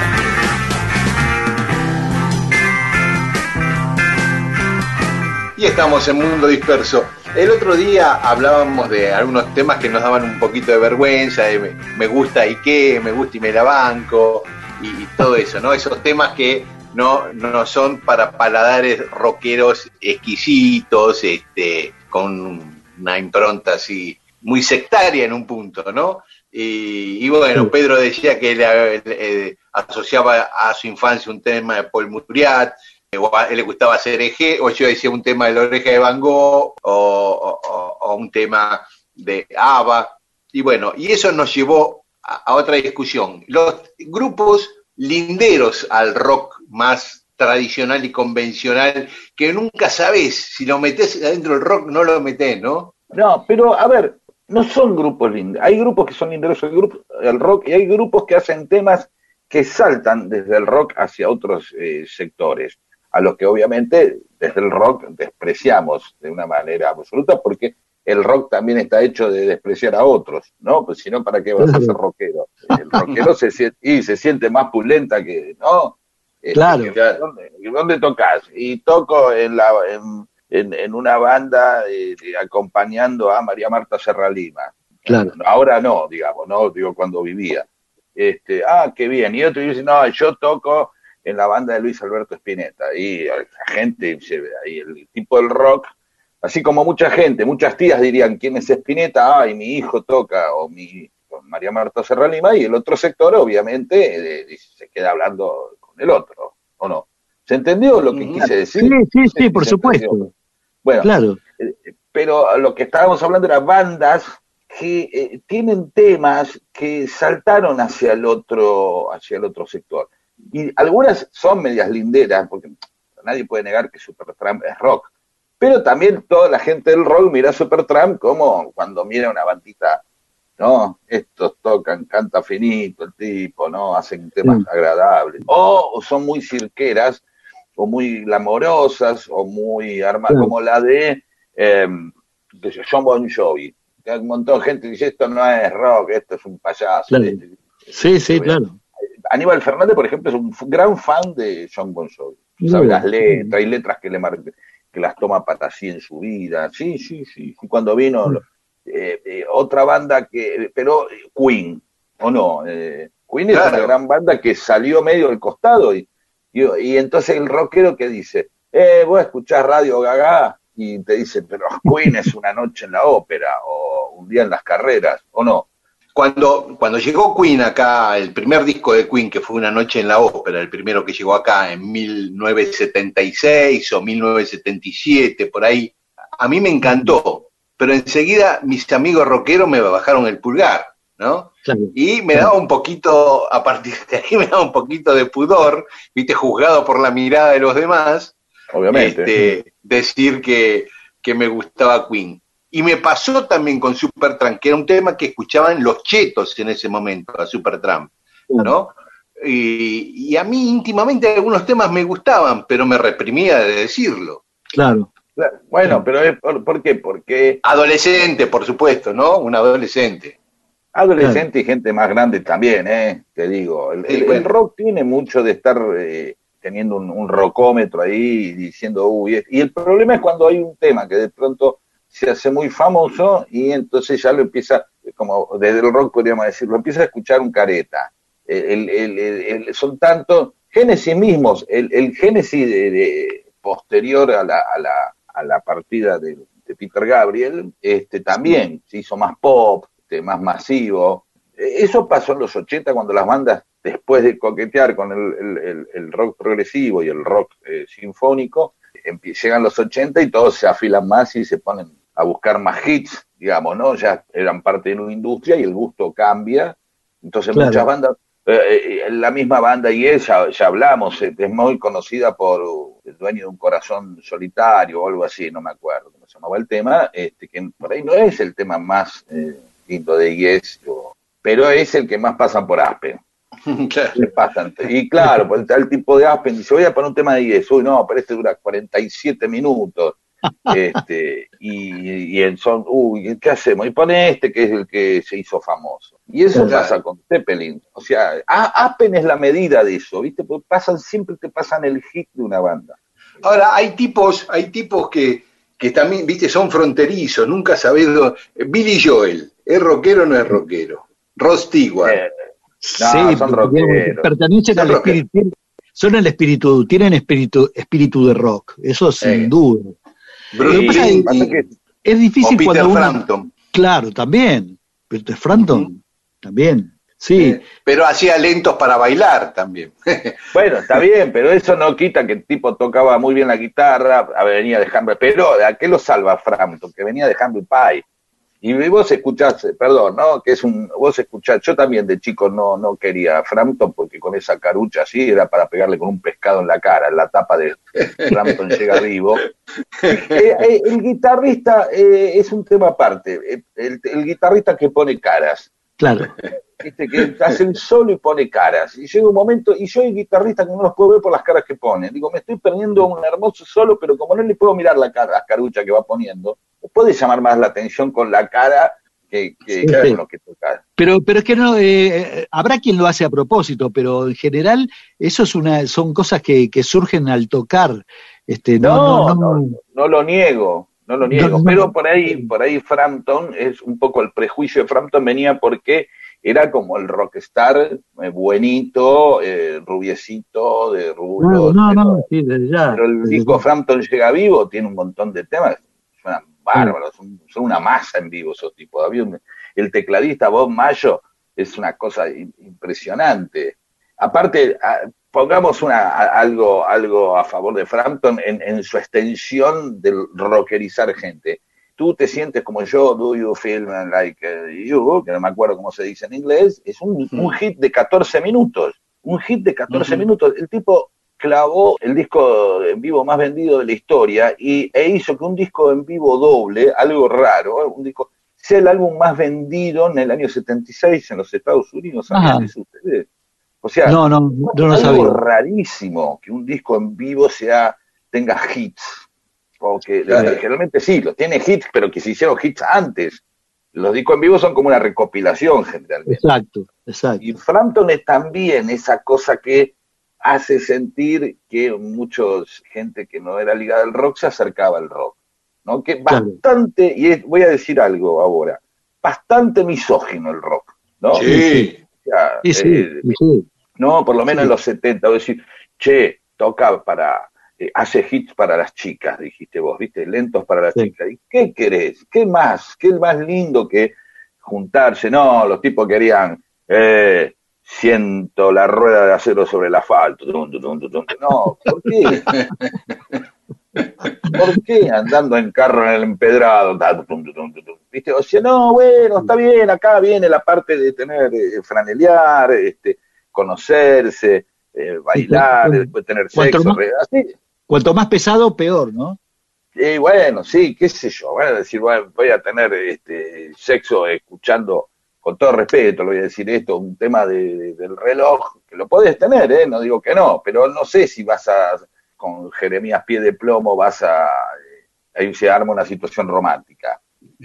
Como- con Diego Capuzotto decíamos, imagínate, qué sé yo, vas a, eh, con una chica así y te pones a escuchar King Crimson y no pasa nada y todos, todos, todos quedan escuchando, hablando de, oh, mirá las escalas que hace el bajo, pero de ponerla ni hablar. Entonces, Claro, claro. yo creo que también había un miedo a la sensualidad por ese lado, ¿no? A cierta cosa. Cuando, perdón, las bandas de los 60, cuando se, se, se dispara la, la gran maquinaria este, discográfica con música para jóvenes, cosa que antes era, no era así, sino como específicamente para jóvenes, los Beatles para acá es específicamente para jóvenes, este, los tipos decían, hay que hacer temas que le gusten a las chicas, porque las chicas son las que le dan volumen a los recitales. ¿Vieron los recitales de los Beatles? ¿Dónde estaban los tipos en el recital de los Beatles? Viste que siempre en las imágenes aparecen las chicas ahí Claro, gritando. claro. Seguro iban, obviamente, pero las cámaras ponían las cosas sobre la- la- las chicas más fervorizadas.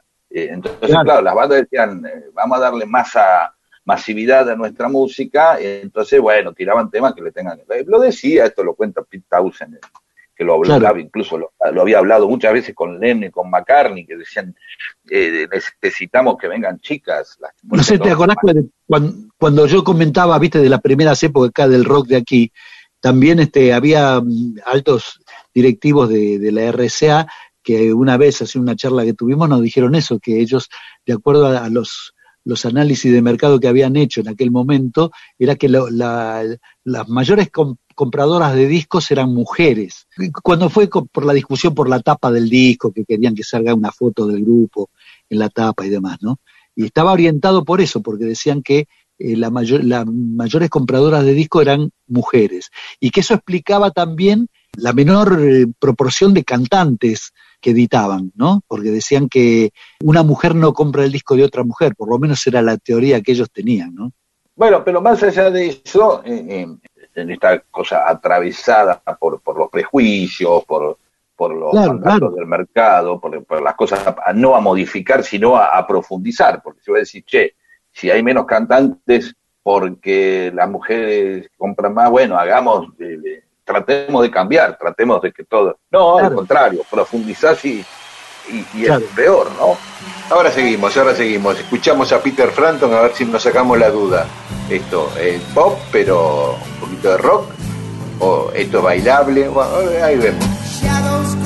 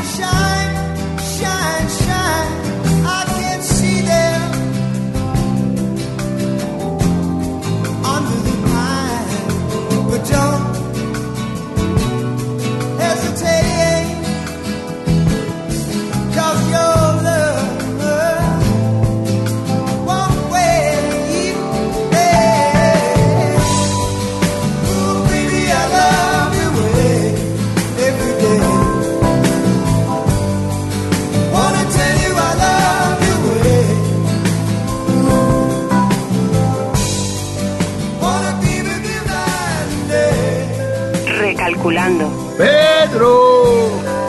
recalculando, Dale, seguimos, ¿eh?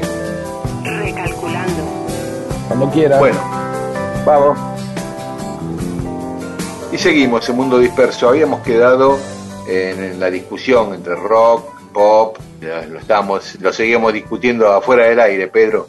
Pero bueno, también esta, esta, toda esta discusión de, la- de las bandas frívolas o las bandas profundas, las bandas serias, este, siempre hay una banda que este, el tipo que sabe mucho, sabe mucho y profundiza mucho, eh, desprecia las bandas que vos escuchás, porque lo decís, no, porque a mí me gusta Zeppelin, lo cual en muchos lugares te daría un lugar de normalidad, y dices, ah, Zeppelin, pero vos no escuchaste a Trumber van Berger, que es de donde sale Zeppelin. Ay, no, siempre hay algo, ¿viste?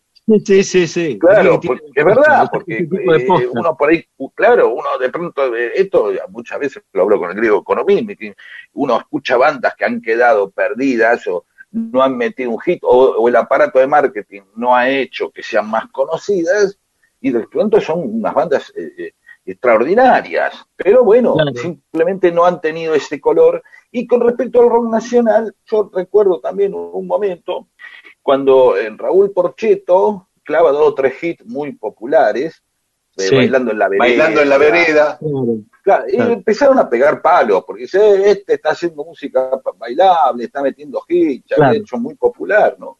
Y entonces Sí, sí. ahí la mira, ya hay una sospecha, el tipo ese este había hecho este chico cósmico, ¿qué está haciendo ahora? ¿Viste? ¿Entendés? Sí. Y Lo, lo miran medio, medio eh, de costado, ¿no? Entonces, Claro, sí. lo que sí es verdad que muchas veces el, el pasaje de un eh, del rock a, a otras corrientes hace que muchas eh, a muchas bandas eh, o muchos eh, a- artistas no se, no se les perdone el regreso, no se les perdone ese coqueteo con que yo el melódico o con determinados géneros, ¿no? Eh, quedan, quedan Sí, marcados los tipos. Sí, sí, sí. Hay, hay siempre, en el rock hay también un sector que es medio talibán, ¿viste? Es decir, que no deja pasar una, este, y si, si no, no existe un motivo, este, lo, lo, lo inventa, ¿no? Eso también existe. Es decir, hay lo que vos decís, ¿viste? Lo que pasa en política, ¿viste? El, el, el peronómetro y demás, ¿no? ¿Viste? El que lo posee lo usa a discreción, ¿no? Claro, la, claro. la música pasa lo mismo. Sí, Es sí. cuando uno, uno ve las raíces de muchos músicos, dice Machi Rufino, y tocaba por ahí, al principio tocaban una banda que se llamaba Los Mockers, o bandas eh, con nombres, las primeras bandas, ¿no? Que cantaban en inglés, pero hay algo en la construcción del, del rock eh, nacional que me atrevo a decir que, que tuvo que ver precisamente por diferenciarse, ¿no? Por marcar una diferencia y, y- y eso darle pertenencia simplemente porque encuentra uno encuentra una, un, un adversario. A veces la construcción de un espacio propio necesita un adversario. ¿eh? ¿Quién Claro. no soy?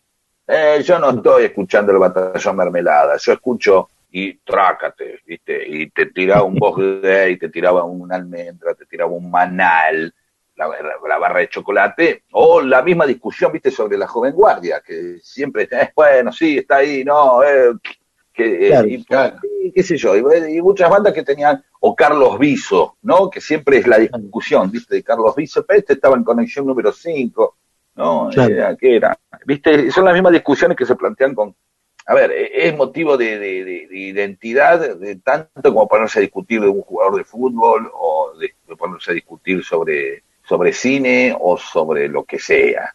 ¿no? Claro. A mí me gustaba Cano y los Bulldogs. Claro, era, era bárbaro. Cano y los Bulldogs eran muy buena banda. Claro, pero, pero ahí ya hay Eh, otra cosa. pero, sí. Ahí, ahí hay, un, hay un condimento también que hay que tener en cuenta, que a veces que las bandas eligen, a, a veces son, somos los tipos los que, los que me, me incluyo como consumidor de música, ¿no? Eh, pero otras veces eh, la banda ponen lo suyo también para diferenciarse, ¿no?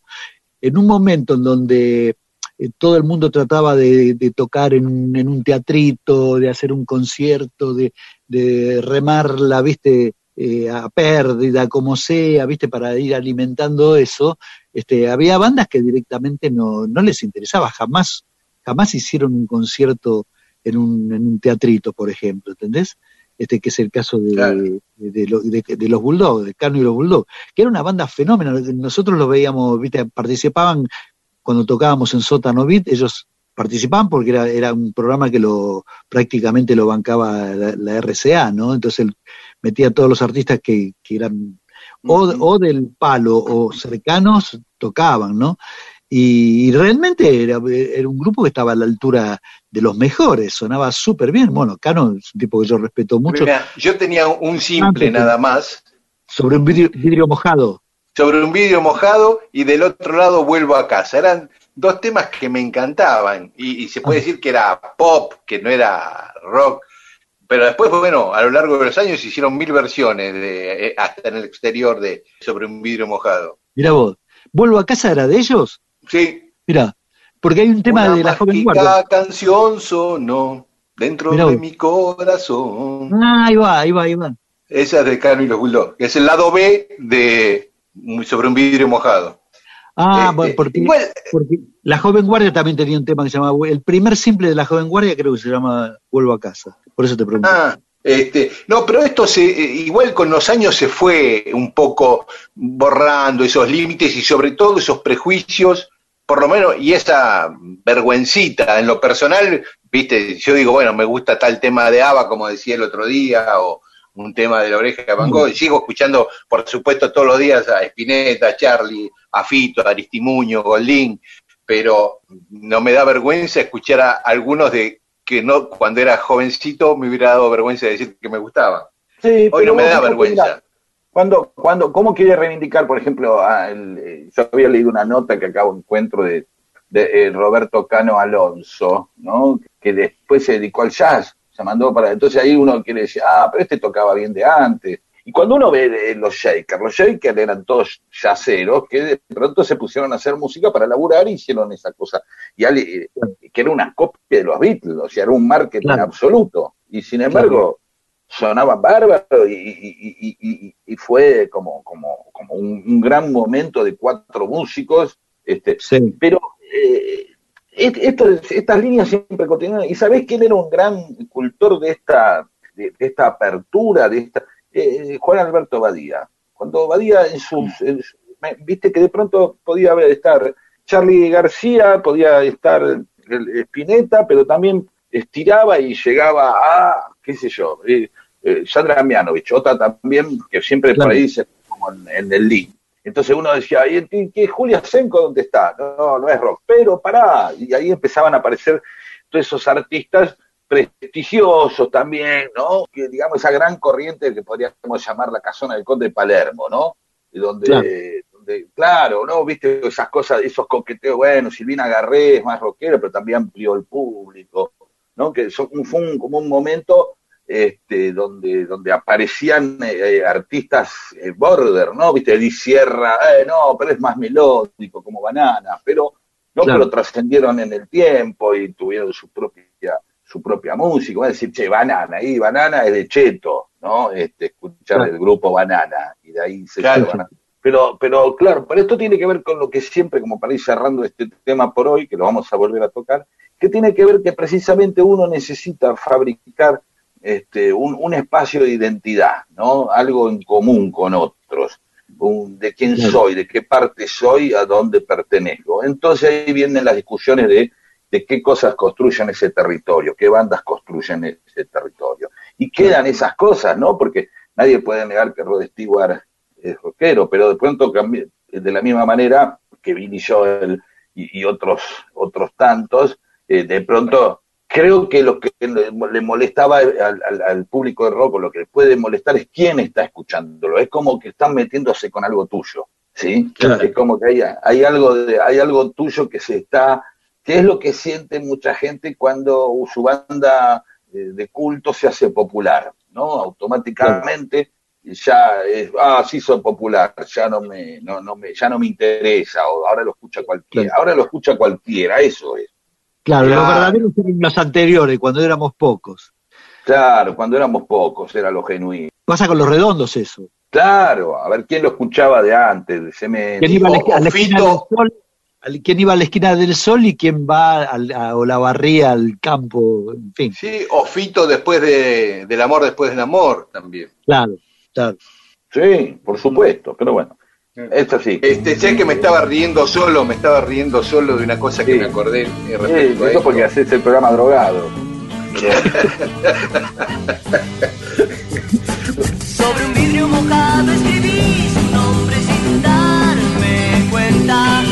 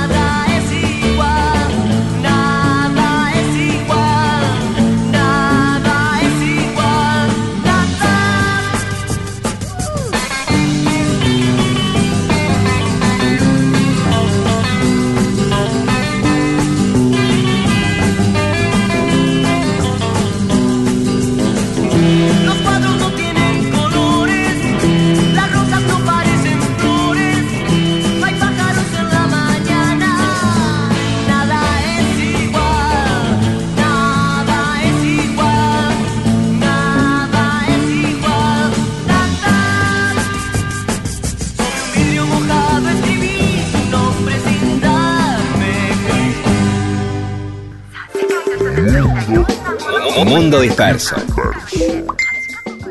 Qué triste el momento en el que en una reunión todos están mirando sus celulares. Usted tiene la oportunidad de evitarlo. ¿Cómo? Contando una buena historia. Mundo, disperso, disperso. Para que contar historias y entretener sea cosa de humanos.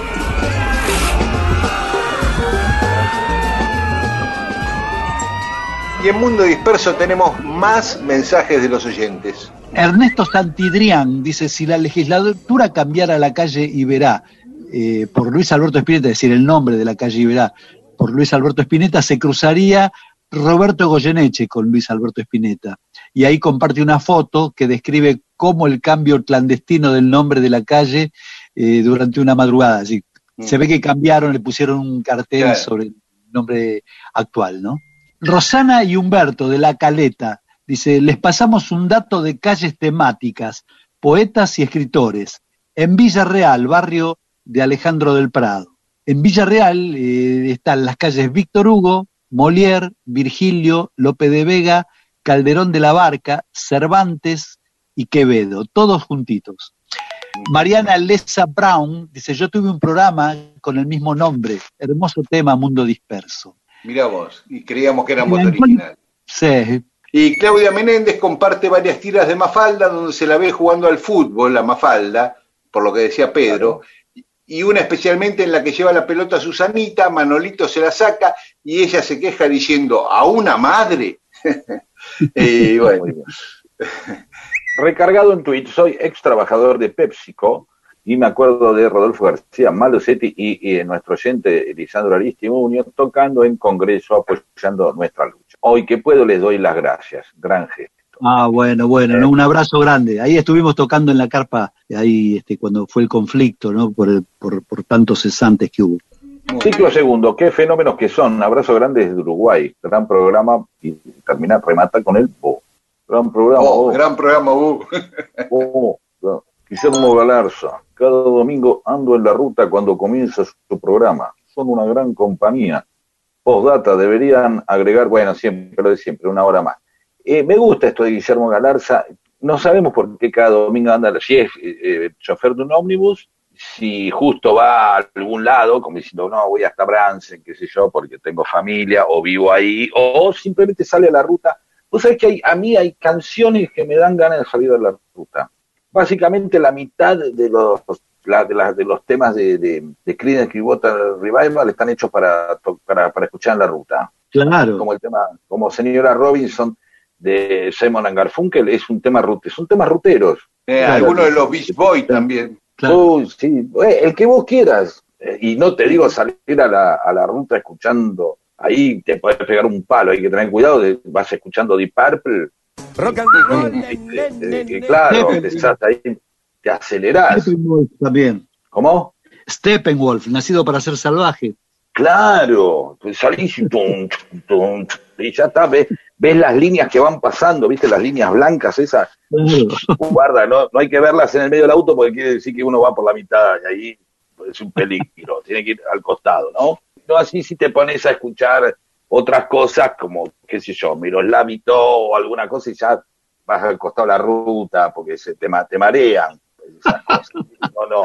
Claro, Claro, decir, que yo le contaba una vez, antes del programa, que una vez yo iba este, eh, por Italia, al lado del mar, con un auto y puse Fred Von Gusto escuchar, cantando Qué bella idea. Y ese Claro. también es Ah. un tema para ruta, para Italia, que te sentís este, Gasman, ¿viste? En el sorpaso. Claro. Sí, claro, claro. Sí, Claro. depende, son, depende de la canción que pongas. Vos Claro. Pones una baguala o, y, y en medio de una ruta y por ahí te da de parar o dar marcha atrás, no sé, hay que tener cuidado con estas cosas, porque no sabes qué es lo que te puede ocurrir. digamos. Claro. No. Y depende de dónde las rutas, porque este ejemplo que puse de Fred Von Gusto ahí en Sicilia, también a mí me pasa, por lo menos, yo voy por Montevideo con el auto y le meto Jaime Ross. Y si voy por eh, An- Animaná, por toda la ruta 40, allá por Salte, qué sé yo, le meto temas de Castilla y el Cuche Leguizamón. No Está sé muy si es un bien, hay que tener- mío, pero No, está bien. da esas ganas. Lo tenés que tener por los conurbanos también, si escuchaba basónicos cuando vas por Lanús o Claro, Box no, tanto no. Vas los piojos cuando vas por el lado del casero, eh, vas por Hurlingham y pones divididos, así te- tenés como un mapa. Y hay lugares donde no escuchas nada, porque no sé, voy por Valentina Alcina, así acercándome a Pavón y pongo Patricia Sosa, ya, porque, O Sandro. o Sandro, Sandro, Sandro más entre, entre Alcina y Banfield, ya. Bueno, Montaner de Alcina también. Y por ahí pasa al revés, por ahí es que vas por ahí y ya te aparece Montaner en la radio, ¿sabes por qué? Claro, claro. Eso es la radio No, inteligente, ¿viste? Es la radio inteligente. Claro, sí, no sé si tengo ganas de escuchar a Montaner, y si no importa, acá en Valentina Alcina y dos minutos, te, te pone un tema de Montaner y uno de dos minutos, que son de Valentina. Alcina. Claro. Bueno. Juan José González, cuando pusieron Suéltate Rock and Roll de Polifemo, me hicieron acordar de cuando era disc jockey en los 70 y cada vez que ponía ese tema se armaba la piña. Mira vos, viste que yo, vos decías, en la ruta, se, en Quilmes escucho Voz Day, en Italia escucho Fred Von Gusto, ponés Polifemo y te agarrás a piña. ¿no? A la tercera vez que me pasó no lo puse más, dijo. ¿no? ¿Qué pasa, nene? Claro. Nunca supe que, por qué pasaba esto. ¿Por qué? No hay por qué. Esto que les conté pasaba en Rosario, de donde soy oriundo. Eh, Luján Square, o Square, llegó a lo de mi vieja de 88 años y que estaba escuchando, sí, viva Perón, saludos de Viedma, estaba escuchando el programa. Gracias, Luján, qué Muy lindo. bien, bien, Hola, mamá. qué bien. A todos los peronistas, un saludo muy afectuoso. Lito Bacaicoa. ¿Será por todo lo compartido que hoy escuchamos que Aristimunio sintoniza el programa y ya nos pega? Ajá, mira vos, Y claro. puede ser, ¿viste? Como que somos todos del mismo, del mismo bando, ¿no? Eh, sí, viste. Y claro, vos decís, "Eh, los escucha Bruce Willis. Y vos decís, y mirás una de Bruce Willis y ya, ya, cuando mirás Duro de Matar es otra cosa, ¿no? Néstor Lago. No me intriguen con el nombre de los Ramones. Queda para la semana que viene. Melancólico caballero de Maldonaspid. Dice, con respecto a la muerte de McCartney, un amigo decía, pero el que lo reemplazó era un genio más genio que el propio Maca. Miguel Rosales dice, gracias por Lisandro Aristimuño. Claudia Blanco dice, me mató él, lo escucha el pelotudo ese de enfrente. Los quiero. Daniel, Nos había dicho Pedro esa frase. sí, sí. Daniel Pereira. Dice, los, los escucho en la noche del domingo o en las primeras horas del lunes. Enganché una changa de sereno y cuando ya no hay nadie los escucho por Radio Cat. A esa hora les puedo prestar especial atención más que durante el día que no me es posible. Miriam. de Bueno, Está bueno, está bueno, Daniel, gracias. Gracias, Daniel. Y Miriam de Caballito dice, con respecto al accidente del tranvía, creo que se hablaba de él en la película La Mari. No recuerdo Ah, eso. no, yo tampoco. Pecanizares, qué buen programa hacen Saborido, Míguez y García. Con tres ídolos míos. Con las dos horas de mundo disperso se te instala una sonrisa que te mejora el día, créeme. Y yo le creo porque es mi amigo. Una historia linda para contar es la del vasco Isidro Lorea, el ebanista que llegó a mediados del siglo XVIII y murió defendiendo contra los ingleses el terruño que había adoptado. Una plazoleta enfrente de los dos congresos lleva su nombre. Claro, la Plaza Lorea, exacto, Ah, claro, era él. sí. Podemos contar esa historia. David Selig, Paul McCartney es un género del rock en sí mismo. Lo que dice Pedro de los Ramones es muy interesante y desconocido. Paul Steinlein, el chico estrella de Kiss, también se inspiró en McCartney para su nombre artístico. Y ahora que están pasando Washing the Wheels de John Lennon, me percato que mientras miro las nuevas olas de Charlie, habla de algo parecido. Gracias por la buena música que nos convidan los domingos. Mel Canale, acá con la Chiru, Mati y Cama, escuchando Mundo Disperso. Y manda una foto donde se ve su perrita, el Mati y la compu. Me matan las anécdotas de Sebrelli, ja, ja, ja, ja. Este, Jorge Lobosco, gracias por la amable y cariñosa mención del último domingo. El amigo Jorge que había contado esa historia del, del tipo que había afanado la personalidad a otro. Descreí siempre la historia sobre el falso McCartney, pero una vez escuché el siguiente argumento que es demoledor. Ah, más o menos como el de Caballero, ¿no? Que decía, si reemplazaron un músico con escasos 10 años de fantástica carrera por otro que mantuvo 40 años el mismo nivel, evidentemente consiguieron uno igual o mejor. Maravilloso. Y después dice, eso sí, Elvis vive, lo sé porque puso un súper chino a la vuelta de casa. Aprovechando que de un virulazo que se pegó en los 70 le quedaron los ojos chinitos. Eh, Lito Bacaicoa, qué interesante el informe sobre el equipo femenino Evita de Costa Rica. Estamos por inaugurar una canchita para los pibes del barrio Esperanza en el partido del 3 de febrero. Evita será nombrada madrina y tengo el honor de hacer los bocetos para los murales que rodean la cancha. Eh, datos por demás de interesante el de ustedes. Les mando el boceto del proceso y nos manda una foto del dibujo de él con una Evita hermosa rodeado de niñas y de niños.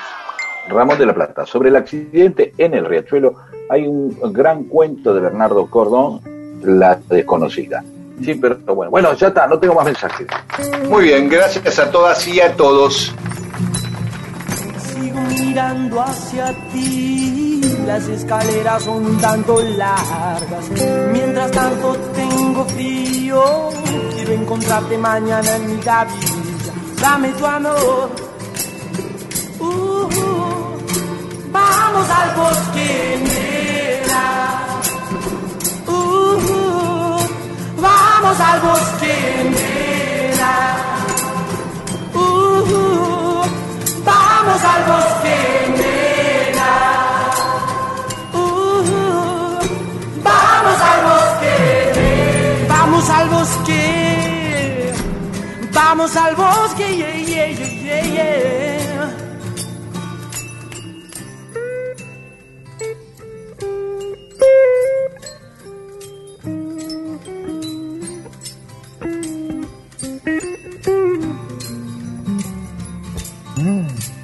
Mirando hacia ti, te encuentro en la mitad del sueño. Mientras uno las mitades, voy encontrando la mitad del cuento.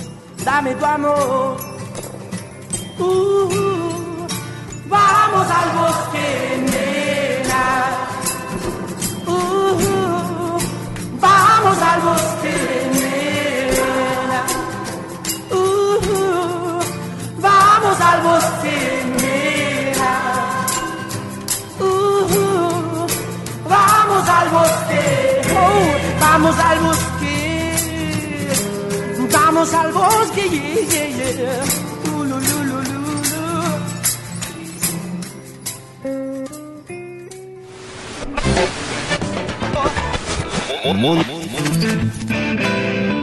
Mundo disperso. Mundo disperso. Historias de la vida y todo lo demás.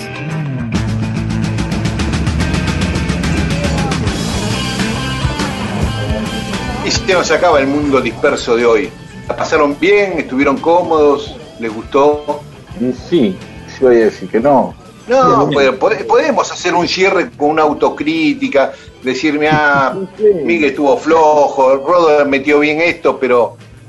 Y, Da, ¿Te parece? No, lo podemos hacer algún día. Sí.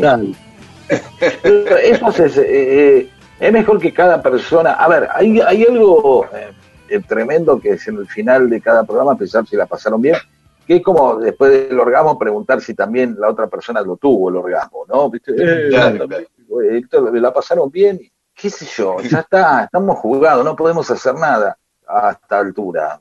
Ah, Viste, y das una fiesta y vos querés que todo el mundo la haya pasado bien y querés asegurarte, pero por ahí, qué sé yo, te van a decir que sí. El problema es que alguien te diga, ¿qué tal la pasaste? en La, fiesta? Eh, la verdad que vos te invitás cada pelotudo a las reuniones y ahí te empieza a dar, no puede ser que no aprendés más, un cumpleaños no se sienta a la gente en un lugar fijo, ya lo hablamos mil veces en este programa incluso, que vos Claro. podés decir, bueno, hacer una cosa donde la gente rote, entonces no tenga, no, esto no, otra vez me tocó eh, tener Son Castro, qué sé yo, aparte fuma faso y empieza a decir boludeces, entonces y no te lo saca de encima y te habla de cerca, porque viste que hay gente que, lo hablamos esto, hay gente que te habla de cerca, no se da cuenta que te está hablando, de- pierde, pierde la empatía, viste, Sí. Claro. y, se, y se amaca hacia adelante, y no, bueno, listo, Claro. es eso, no. Igual a gente sí, de confianza sí le puedes decir, le decís, che, ¿cómo fue la fiesta esta noche? No, bien, estuvo bien el asado, por ahí, el coso, qué sé yo, estuviste un poquito pasado, te pasaste de rosca cuando empezaste a, a, a- a- joder este, este, con tal tema, no, sí, ¿te parece? Y sí, la verdad que sí, la próxima vez, viste, podés dejar ese tema, la infidelidad, vos sabés que había ahí, ¿entendés? O- eso. Claro. En realidad la posta cuando te lo dicen tus amigos al día siguiente, ¿no? No- y no tenés que preguntarlo. Cuando lo preguntás ya se crea una especie de compromiso, me parece. Claro, está bien que la pasamos anoche. Pero eso es porque te Claro. quieren, Rodolfo. Que A Rodolfo le gusta que le digan al otro día que la pasaron bien. Llámalo, dale. No, pues la pasé como el orto. Trajo a ese amigo de él que. No, bueno, no, la puta madre. Hola, Rodo, sí, fue bien anoche. Este, y corta, corta porque no soporta más el nivel, soportarse el nivel de hipocresía no lo puede soportar más de 40 segundos. como tiene como un aire para. Bueno, vamos a saludar a la gente. Vamos, saludemos. Pablo Aro Geraldes, que nos agradece por el mejor momento de cada domingo, ¿no? Dice de dónde es, gracias. Sebastián Araujo, que el domingo pasado no nos pudo escuchar porque se quedó dormido. Es un buen motivo. Y después saluda a Beatriz de Aedo, Esther de Ushuaia, Moira de Ángelis, que no, es de Ángelis el apellido, no de Ángelis, que está en la ciudad de Ángelis, sino Moira de Ángelis, le gusta mucho la música que pasamos, y Roberto Mellinger, o Mellinger, que nos escucha desde Bahía eh, en el laburo. Yo también tengo unos cuantos saludos de amigos. Andy Pantano, desde Florida, dice que no para de reírse y que, y que nos ama fuerte. Emma Sums, desde Cruz del Eje, nos saluda. Victoria Filipo, que dice que siempre estamos en su casa. Horacio Calcaño, que por culpa de Edesur no pudo escucharnos. Claudio Reynoso, escribe desde el Lago Puelo. Y por último, Daniel Vázquez desde el Bolsón. A todos les mandamos un súper abrazo. Bueno, yo saludo a Silvia Galanti, a Leónida Girardín, a Gustavo Hernández, a María Elena García, Mónica Piroño, Carlos Baigorria, Lucas Elguero, Erika Peña, Topoli, Susana Alonso, Leandro Navarro, Rigoberto Manfredini, Hugo Conti que dice, atento Fioravanti, hay un oyente en el medio del campo. y Germán Cufré que nos dice que ya somos un clásico del domingo y que nos tenemos que hacer cargo de eso. Y nosotros nos vamos bailando como siempre, nos encontramos el domingo que viene, Quédense escuchando las noticias, después Astronati y Eso. sigan con Radio Nacional. Y el domingo a las 11, en la M870, vuelve Mundo Disperso. Dale, hasta el domingo. Chao.